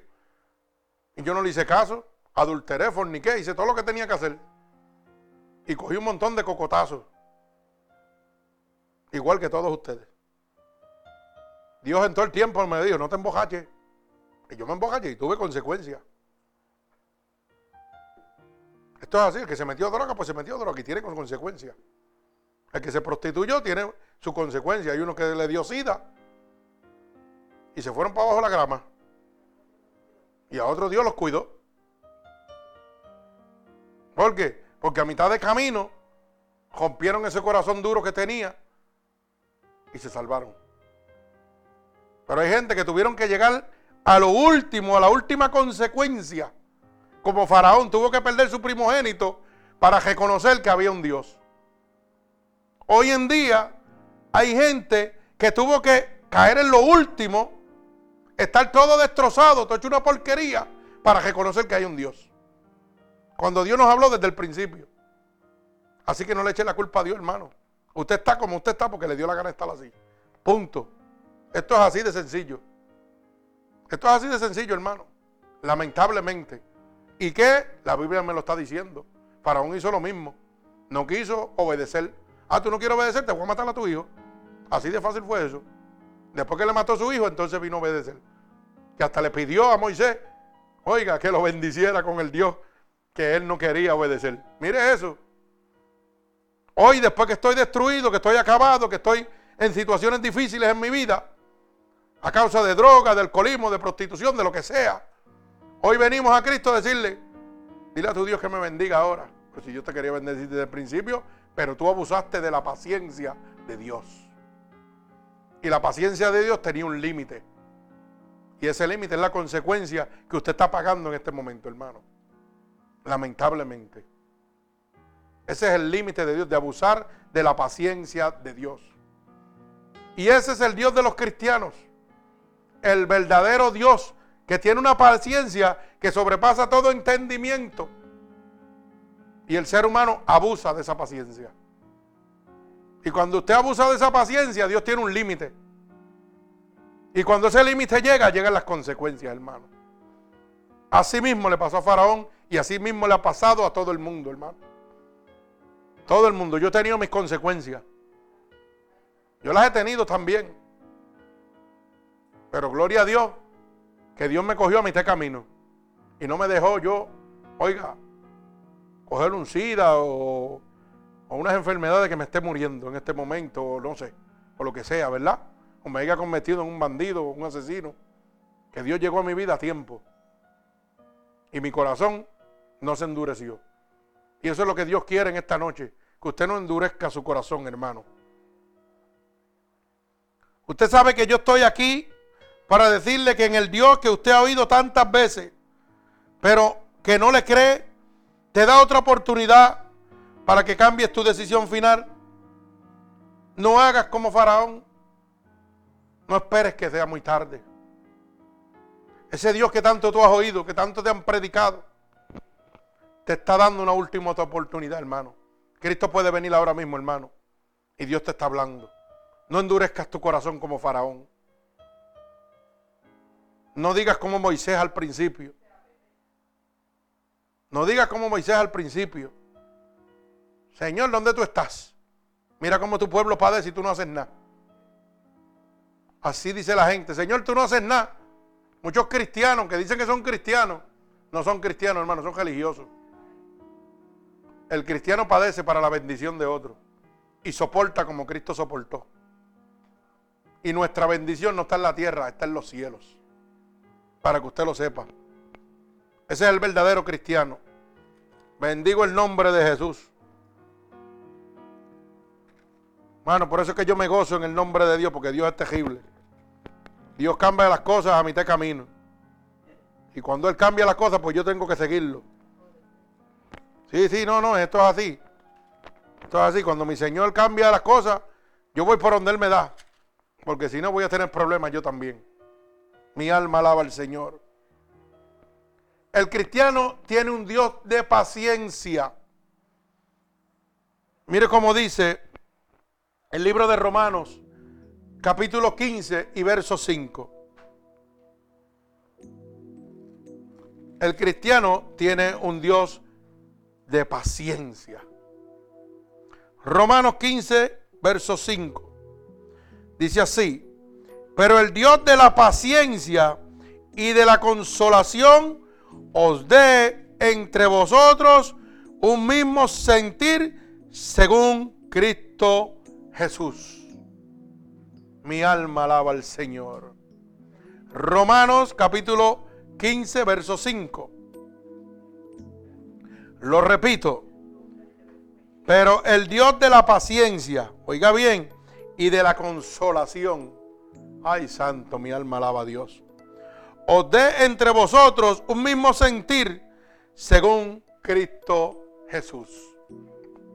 Ahora dígame usted, si usted puede vivir sin paciencia. Si usted vive sin paciencia, no tiene a Dios.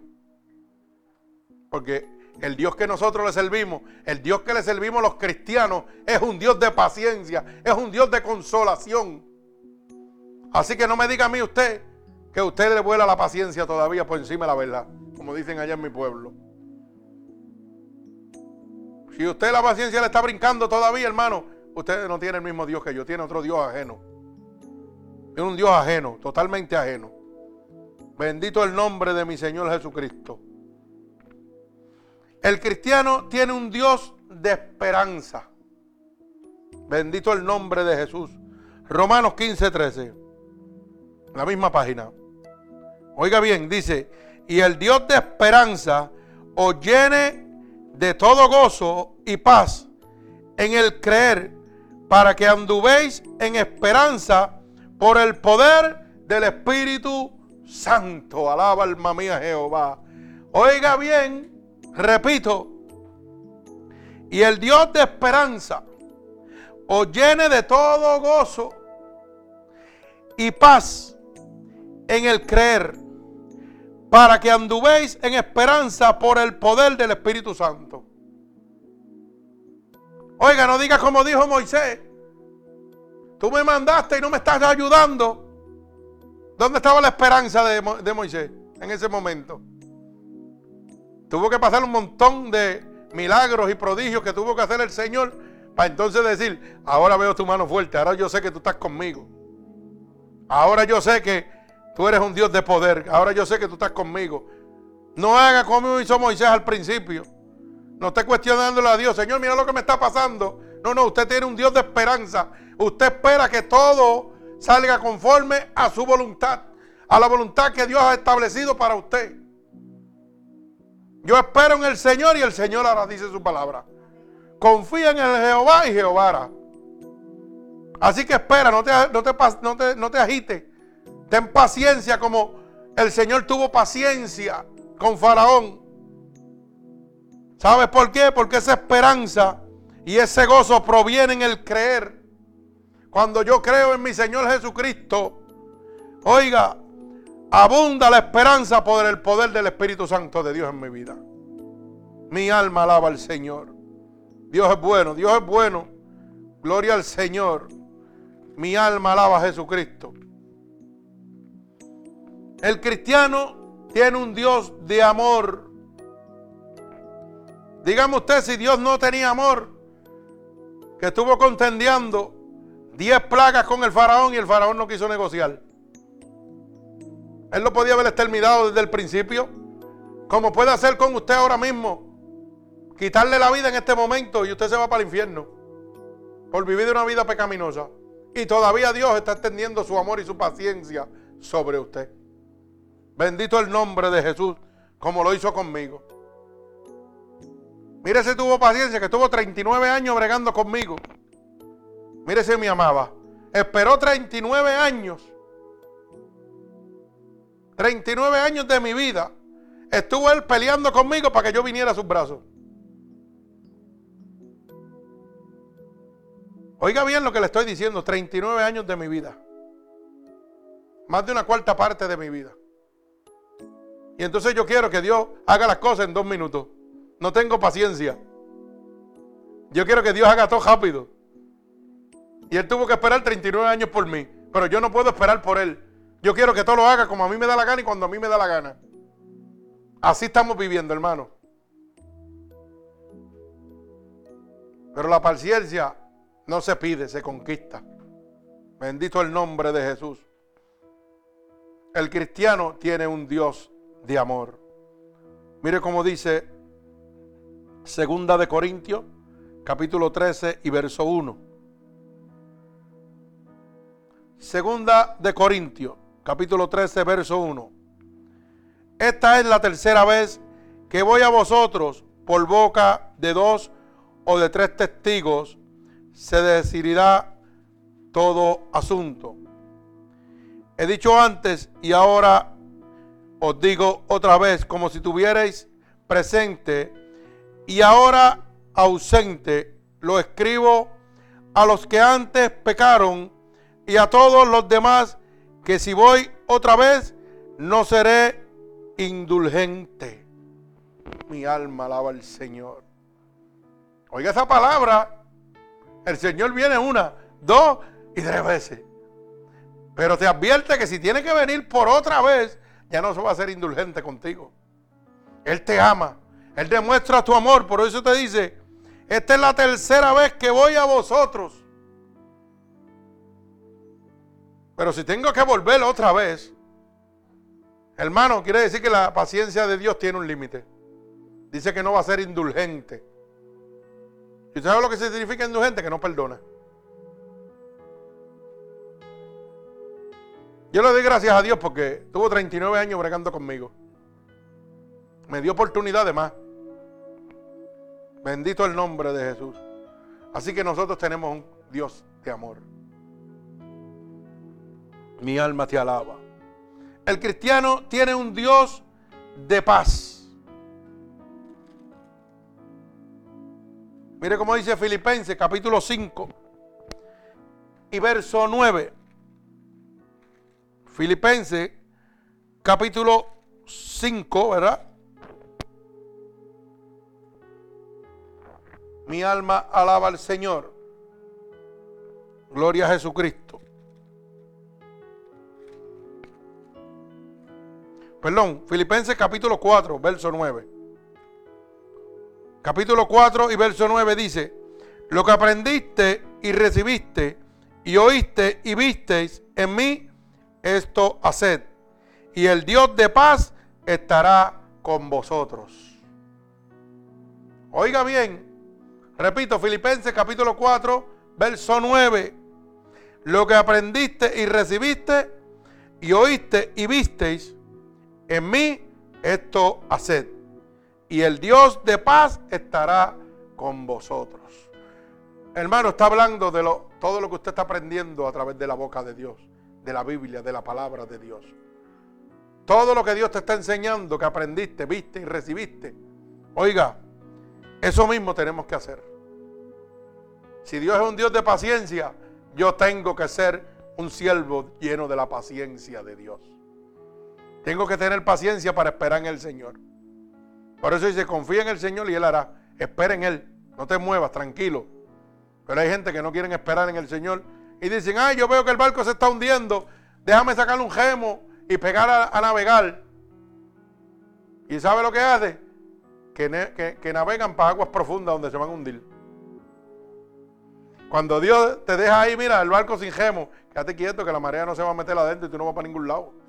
Quédate quietecito, espera en mí. Si yo tengo el control de los mares, yo tengo el control de la tierra, yo tengo el control de todo ser humano, ¿por qué no esperas en mí? ¿Por qué no tienes paciencia en mí? Tienes que esperar en mí. Yo voy a hacer lo que tengo que hacer. Como lo hice con Faraón. Voy a poner mi mano dura, no te preocupes. Todo poder está sobre mí. Toda autoridad la tengo yo. Confía en mí que yo voy a hacer. No te desesperes. El dinero no llega a tu casa, ese no es tu problema. Ese es problema de Dios.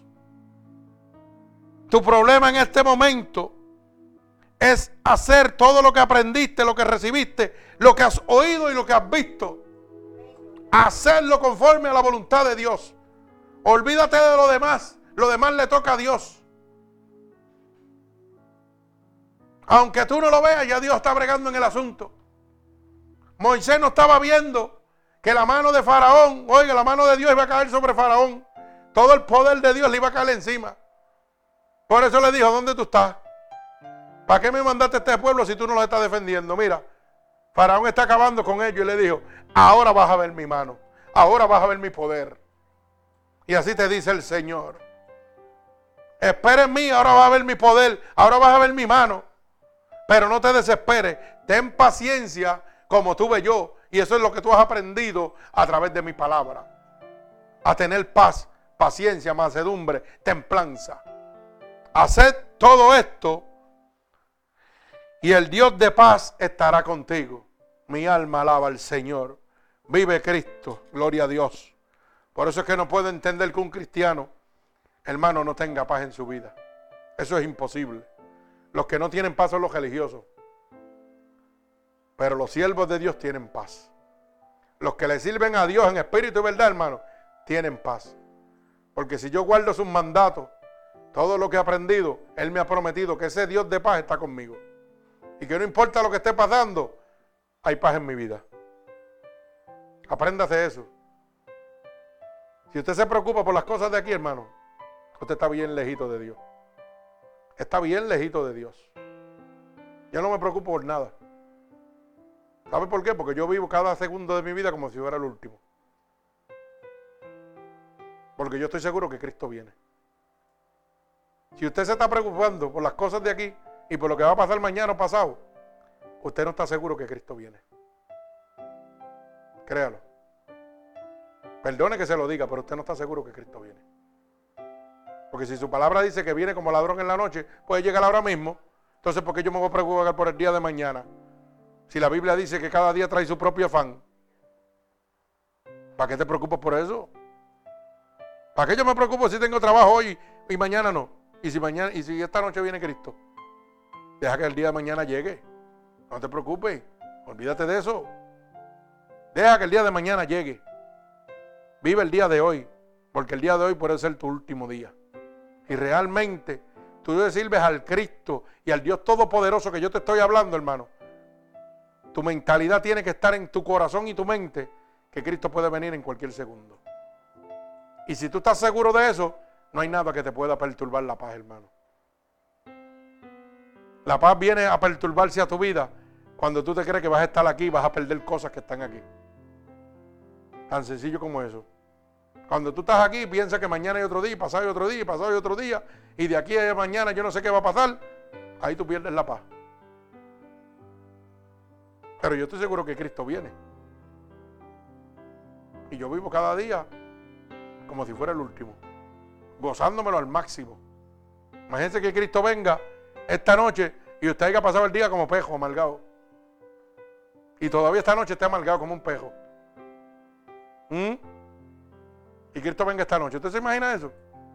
Pudiendo haberlo aprovechado, pudiendo habérselo gozado. Que Cristo venga esta noche y todavía usted, usted esté pensando en las cosas que a usted le han pasado. Imagínese eso. ¿Usted se ha puesto a pensar eso? O todavía usted está pensando en su vida pasada. O usted pensando, ay Dios mío, cogiéndose pena usted mismo. cuando debe gozarse el último día de su vida. Claro, Dios no le agrada que usted se coja pena. ¿Para qué Dios vino a su vida? Para darle gozo, para darle paz, para darle macedumbre, para darle templanza. Entonces, ¿cómo yo puedo decir? Porque yo he oído cristianos que dicen, ay, tú no sabes lo que es estar solo. Tú no sabes lo que es vivir solo y sentirse solo. Solo. Solo. Yo estoy cansado de oírlo. Y dice que le sirven a Dios. Usted sabe que el que tiene a Cristo nunca está solo. Si usted está solo es porque, y se siente solo, es porque no tiene a Cristo, hermano. Esto es así de fácil.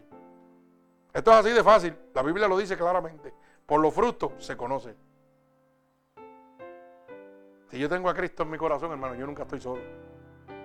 Porque Cristo anda conmigo en cada segundo de mi vida. Yo no me puedo sentir vacío, yo no me puedo sentir solo.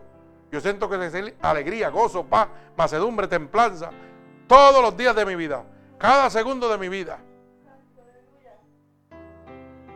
¿Usted sabía eso? Todos los días yo tengo situaciones y me giro y me gozo. Mire, la otra vez me entregué un cajo y se dañó completo. El cajo está por allá y me lo tienen que traer otra vez. Y yo me eché a reír. ¿Qué voy a hacer? Vamos a llorar, se dañó, pues dale. Hay que volverlo a arreglar. Se acabó, ¿cuál es el problema? Esta semana pinté uno, oiga bien, para que usted vea, lo pinté, quedó aniquilado, nítido, un guardalodo, un bomber, de un cajo nuevo, un Honda nuevo, 2013, 2014. Y lo tengo secando y se tiró un aguacero, eso es terrible. Y yo cerré la puerta. Y yo, ah, esto está aniquilado. Cuando paró el aguacero, abrí la puerta y no estaba lloviendo, hermano. Ni una sola gota. Y de momento vino lo que se llama un tifón. ¿Se sabe lo que es un tifón? Una cosa que hace así. Y esa cosa se metió por los pasillos. Y venía cargado de agua donde no había agua.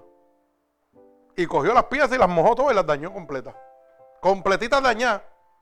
Acaba de pintar ya para entregarlo y para cobrar los chavitos. ¿Y usted cree que yo me puedo enojar con la naturaleza de Dios? ¿Usted cree que yo me puedo dar, me puede dar coraje? Porque esa agua, ese tifón que produce Dios, que eso viene de Dios, que es el que tiene el control de todo, me dañó las piezas. Hermano, si a mí me da coraje, me estoy enojando con Dios. Yo soy una bestia, un besejo. Yo lo miré y me eché a reír. ¿Sabe por qué? Porque Dios sigue probando mi paciencia. Dios sigue probando mi paciencia, a ver qué yo iba a hacer. Y yo lo miré y me eché a reír y dije, pues, mañana hay que pintarlo otra vez. Y al otro día me levanté temprano, papá, lo lijé, lo pinté y ahora sí cerré la puerta. Y dije, papá, si se va a mojar, ahora va a tener que hacer un boquete en el techo. Pero yo para afuera no voy con este. Y lo dejé encejado. Pero Dios sigue probando mi paciencia, hermano, todos los días de mi vida. Dios lo que me demuestra es que Él está conmigo. Que su mano poderosa está sobre mí.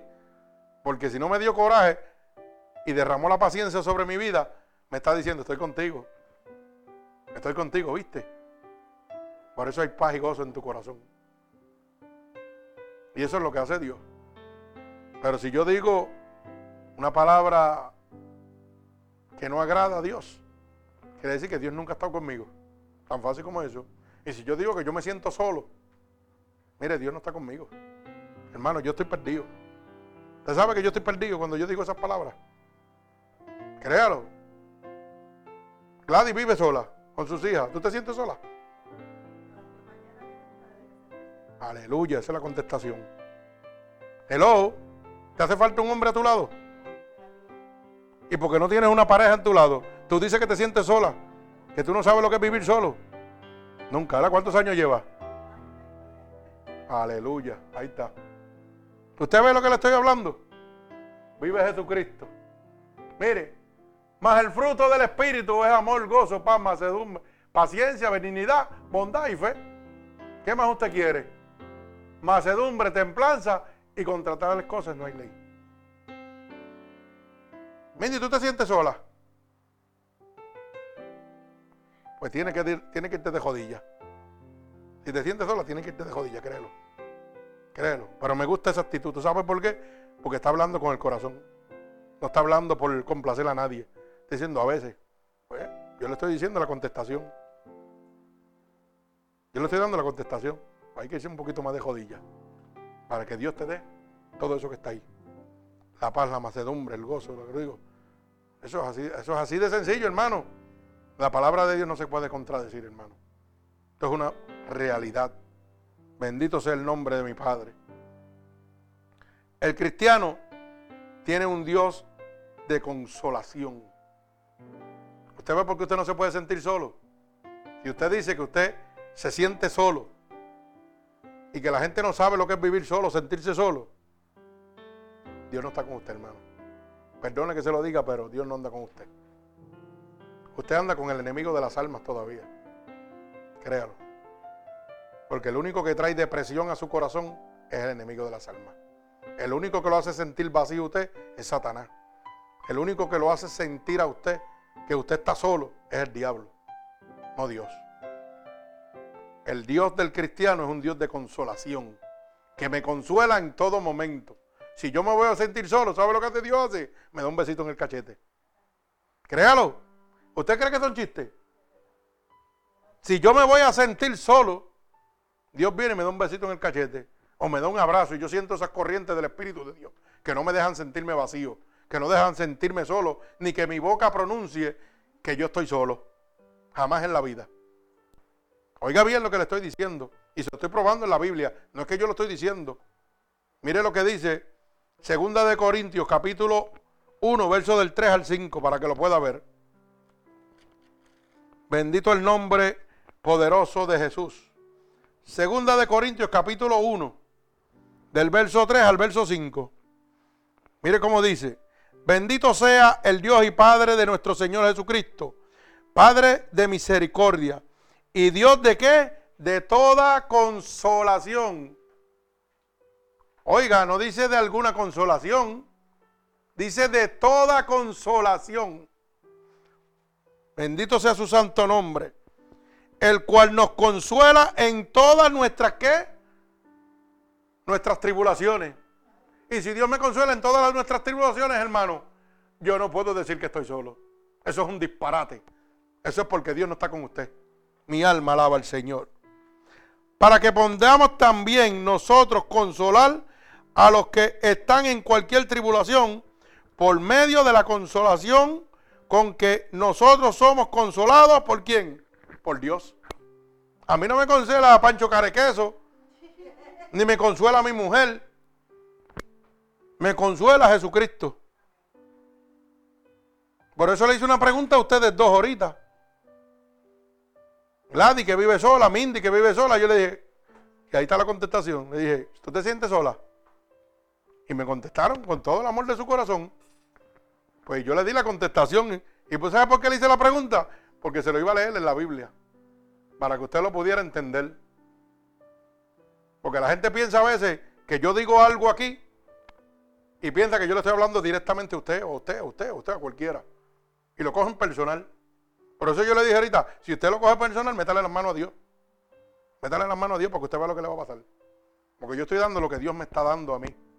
Y si yo estoy dando lo que Dios me está dando, ¿sabe para qué? Para que usted se salve, no se pierda. Por eso aplaudí a Mindy cuando dijo, a veces. Ella fue sincera.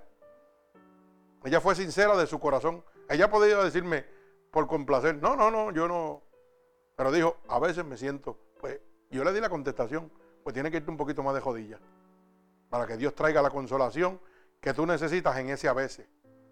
Gloria al Señor, ¿verdad? Bendecimos el santo nombre de nuestro Señor Jesucristo. Gloria a Dios. Así que el cristiano tiene un Dios de toda gracia. Nosotros los cristianos tenemos un Dios que es toda gracia. Y no es que es chistoso. Hay mucha gente que tampoco entiende. Primera de Pedro, capítulo 5 y verso 10. Primera de Pedro, capítulo 5, verso 10. Dice así, mas el Dios de toda gracia, que nos llamó a su gloria eterna en Jesucristo, después que hayáis padecido un poco de tiempo, él mismo, perdón, él mismo os perfeccione, afirme, fortalezca y establezca. Mi alma alaba al Señor. Oiga bien, el Dios de toda gracia que nos llamó a su gloria eterna. ¿En quién? En Jesucristo. Después que hayáis padecido, vuelve y recalco la misma palabra. Aquí todo el mundo se cree que viene con los pies de Jesús a estar en el gozo y, vacilando. Aquí hay que padecer para que otros sean bendecidos, como Jesucristo tuvo que padecer para que hoy yo fuera bendecido. Apréndase eso y no se lo saque de su cabeza. No sigue estos titiriteros y charlatanes y payasos que están predicando el evangelio de prosperidad y riqueza. Que todo es, usted es un hijo de un rey, usted es un príncipe, usted merece todas las cosas que están aquí. Usted no tiene que padecer nada aquí. Ya Cristo padeció. No, no, la, lea la palabra de Dios y no lea la de estos títeres. Para que no sea engañado. Dice la palabra claramente. Después que hayáis padecido un poco de tiempo, Él mismo os perfeccione. Afirme fortalezca y establezca. Mi alma alaba al Señor. Bendito sea el santo nombre de mi Señor Jesucristo. Gloria a Dios. Mi alma alaba al Señor. El cristiano tiene un Dios de gloria. En el libro de los Hechos, capítulo 7, gloria al Señor. Mi alma alaba a Cristo capítulo 7, del verso 9 al verso 10. Libro de los Hechos, repito, capítulo 7, del verso 9 al verso 10. Dice así, los practicas movidos por envidia vendieron a José para Egipto pero Dios estaba con él. Y él libró de todas sus tribulaciones y le dio gracias, sabiduría delante de Faraón, rey de Egipto, el cual lo puso por gobernador de Egipto sobre toda su casa. Oiga, el cristiano tiene un Dios de gloria, que no importa lo que se levante contra ti, Dios te va a poner en gloria a ti. Mire cómo estos patriarcas, movidos por la envidia, envidiaban a José, ¿verdad? Para Egipto, pero Dios estaba con él. Oiga bien, Dios estaba con José y él lo libró de todas las tribulaciones y le dio gracia y sabiduría delante de Faraón, el rey de Egipto, el cual lo puso por gobernador. Alaba alma mía Jehová. Sobre Egipto y sobre toda su casa. Mire cómo Dios, cuando lo sustenta a usted, cuando lo protege a usted, lo pone en gracia donde quiera que usted vaya.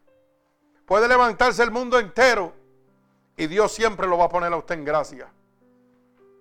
Eso es lo que Moisés no había visto al principio. Que Faraón se había levantado pero todavía no había visto el poder de Dios sobre la mano de Faraón, ahí encima de él, sobre su cabeza. Bendito sea el nombre de Jesús. Así que hermano, en esta noche, el Dios del cristiano es un Dios de paciencia. Y lo exhorta a usted en esta noche a tener paciencia y a esperar en el Señor. este Dios de paciencia, puede exhortarlo a usted que tenga paciencia y confíe en Él como Él tuvo que tenerla con usted. Conmigo la tuvo por 39 años. Y sin embargo yo no puedo esperar un mes o dos meses o tres meses o una semana por Él para que Él haga algo. Ay, yo no veo que tú estás haciendo nada. Estoy solo. Todo se me está cayendo encima y yo no veo que tú no haces nada. ¿Cuántos están diciendo esa palabra delante de Dios? ¿Cuántos han dicho esa palabra? Delante del Señor. ¿Cuántos han pronunciado esa palabra? Amén, mano ángel. Eso es lo que me gusta. Que cuando yo hago una pregunta, usted no me está contestando a mí, le está contestando a Dios. Usted le está contestando a Dios. Y si usted se queda calladito y no levantó la mano, usted está mintiendo también. Se está entregando al diablo. Eso es mentira. Así que, para que usted vea que yo siempre le tiro una para que usted se enderece. Y el hermano Ángel levantó la mano allá en los controles, declarando de que él había declarado eso mismo. ¿Dónde tú estás? Que estoy esperando por ti y tú no llegas. Y estoy esperando que me resuelva una cosa y tú no llegas. Y no veo que tú no haces nada. Eso es un hombre conforme al corazón de Dios, que no se avergüenza de decirlo. Como dijo hermana Mindy también, tampoco se avergüenza de declarar delante de Dios. ¿Usted sabe por qué? Porque están entendiendo en su corazón que, el que al que le están dando la contestación es a Dios, no es al pastor ni a la iglesia. Por eso le dije, delante de Dios, usted, usted. ¿Cuántos han dicho aquí que se han sentido solos y se sienten solos? ¿Ah? Oh, usted nada más. Qué bonito está esto. Gloria a Dios. Gloria a Dios. O sea, hermana, hermana Mara es la única que le ha dicho que se siente sola. Es la única que lo ha dicho. Es la única que lo ha dicho. O sea, estamos bien. Me parece que están bien agajados las manos del diablo. Que están, el que no ha levantado la mano está bien agajadito las manos del diablo. Estoy haciendo preguntas porque Dios me la está poniendo en mi corazón. Oiga bien. Y no me está contestando a mí, le está contestando a Dios. Ya tiene una F más. Siga bailando en ese juego. Bendito el nombre de Jesús. Mm. ¿Y quién se ha desesperado? ¿Quién se ha desesperado? ¿Quiénes se han desesperado y no han esperado en el Señor? Mi alma alaba al Señor, así me gusta. Toda la iglesia, gloria al Señor. ¿Sabe qué? Hay que irse de jodilla. Para que no se desesperen. Porque esta predicación de lo que habla es de la paciencia. Y en este momento, hermano, ¿sabes qué? La paciencia es necesaria. Porque vienen los momentos de atribulación. Estamos en los principios de dolores. Ahora viene la persecución. Ahora viene todo en contra de nosotros los cristianos. Y usted necesita estar revestido del Espíritu de Dios para que pueda tener la paciencia y pueda vencer. Si no, va a sucumbir al mundo. Y va a terminar en las manos del mundo nuevamente. Así que créale a Dios. Átese a Dios. Y entienda cuál es el Dios del verdadero cristiano. No es ese Dios de pacotilla que le están presentando por ahí, hermano. El Dios de nosotros exige paciencia, exige obediencia como Él fue obediente a su Padre.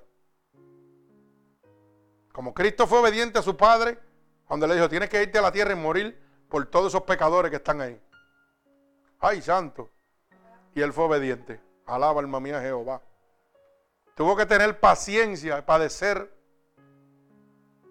ser crucificado, escupido, vituperado, perseguido. ¿Mm? mi alma alaba al Señor. Oiga bien. O sea que Él nos está hablando de una paciencia que Él tuvo. ¿Usted entiende lo que le estoy hablando? El mismo Cristo tuvo que padecer, hacerse hombre, para que hoy yo pudiera poder hacer lo que Él hizo. Para que no tenga excusa de que, ah, no se puede. No, no se puede, no existe, porque Cristo lo hizo. Y Cristo fue hombre también. Así que, hermano, si en esta noche usted ha entendido y cree que el Dios que usted tiene no es el mismo Dios de los verdaderos cristianos,